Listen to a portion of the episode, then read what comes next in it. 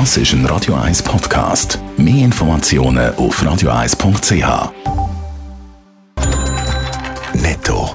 Das Radio 1 Wirtschaftsmagazin für Konsumentinnen und Konsumenten wird Ihnen präsentiert von Blaser Greinicher. Wir beraten und unterstützen Sie bei der Bewertung und dem Verkauf von Ihrer Liegenschaft.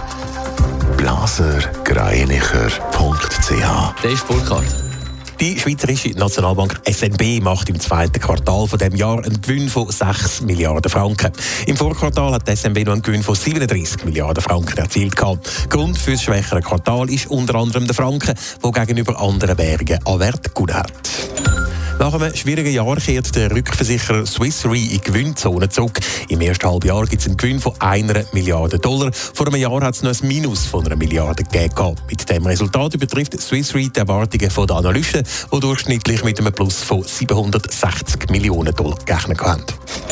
Der weltgrößte Online-Händler Amazon macht im zweiten Quartal deutlich mehr Gewinn als im letzten Jahr. Die 7,8 Milliarden Dollar entsprechen einem Plus von fast 50 Prozent. Der Umsatz steigt um 25 Prozent und liegt das dritte Quartal in Folge über 100 Milliarden Dollar.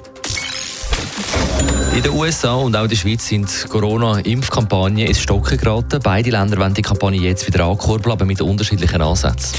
Ja, in den USA setzt man da dabei offenbar auf Geld. Es hat dort ja schon in verschiedenen Bundesstaaten Impflotterien gegeben, wo man bis zu einer Million US-Dollar gewinnen wenn man sich impfen lassen hat. Jetzt gibt es für die Impfung sogar Geld vom Staat. Wer vollständig geimpft ist, der soll 100 Dollar bekommen. Das hat der US-Präsident Joe Biden angekündigt. Finanzieren sollen Bezirke und Kommunen die Impfprämie mit vorigen Mitteln aus dem Konjunkturpaket vom letzten März. So today, I'm calling on all states and local governments to use funding they have received, including from the American Rescue Plan, to give $100 to anyone who gets fully vaccinated.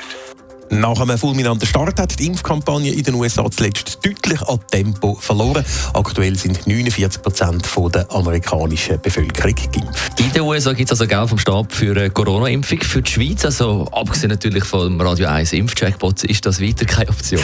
Nein, bis jetzt sieht es einmal nicht aus, als dass der Bund die Bevölkerung mit Geld will für eine Corona-Impfung motivieren. Was im Moment im Fokus steht bei uns, ist der Ausbau von spontanen Impfmöglichkeiten, sodass sich möglichst viele Leute ohne Termin können impfen lassen. Solche Walk-in-Möglichkeiten gibt es zum Beispiel auch im Kanton Zürich schon in gewissen Impfzentren.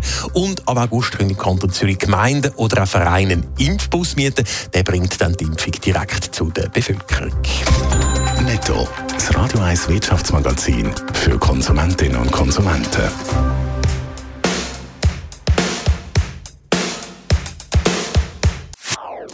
Das ist ein Radio 1 Podcast. Mehr Informationen auf radio1.ch.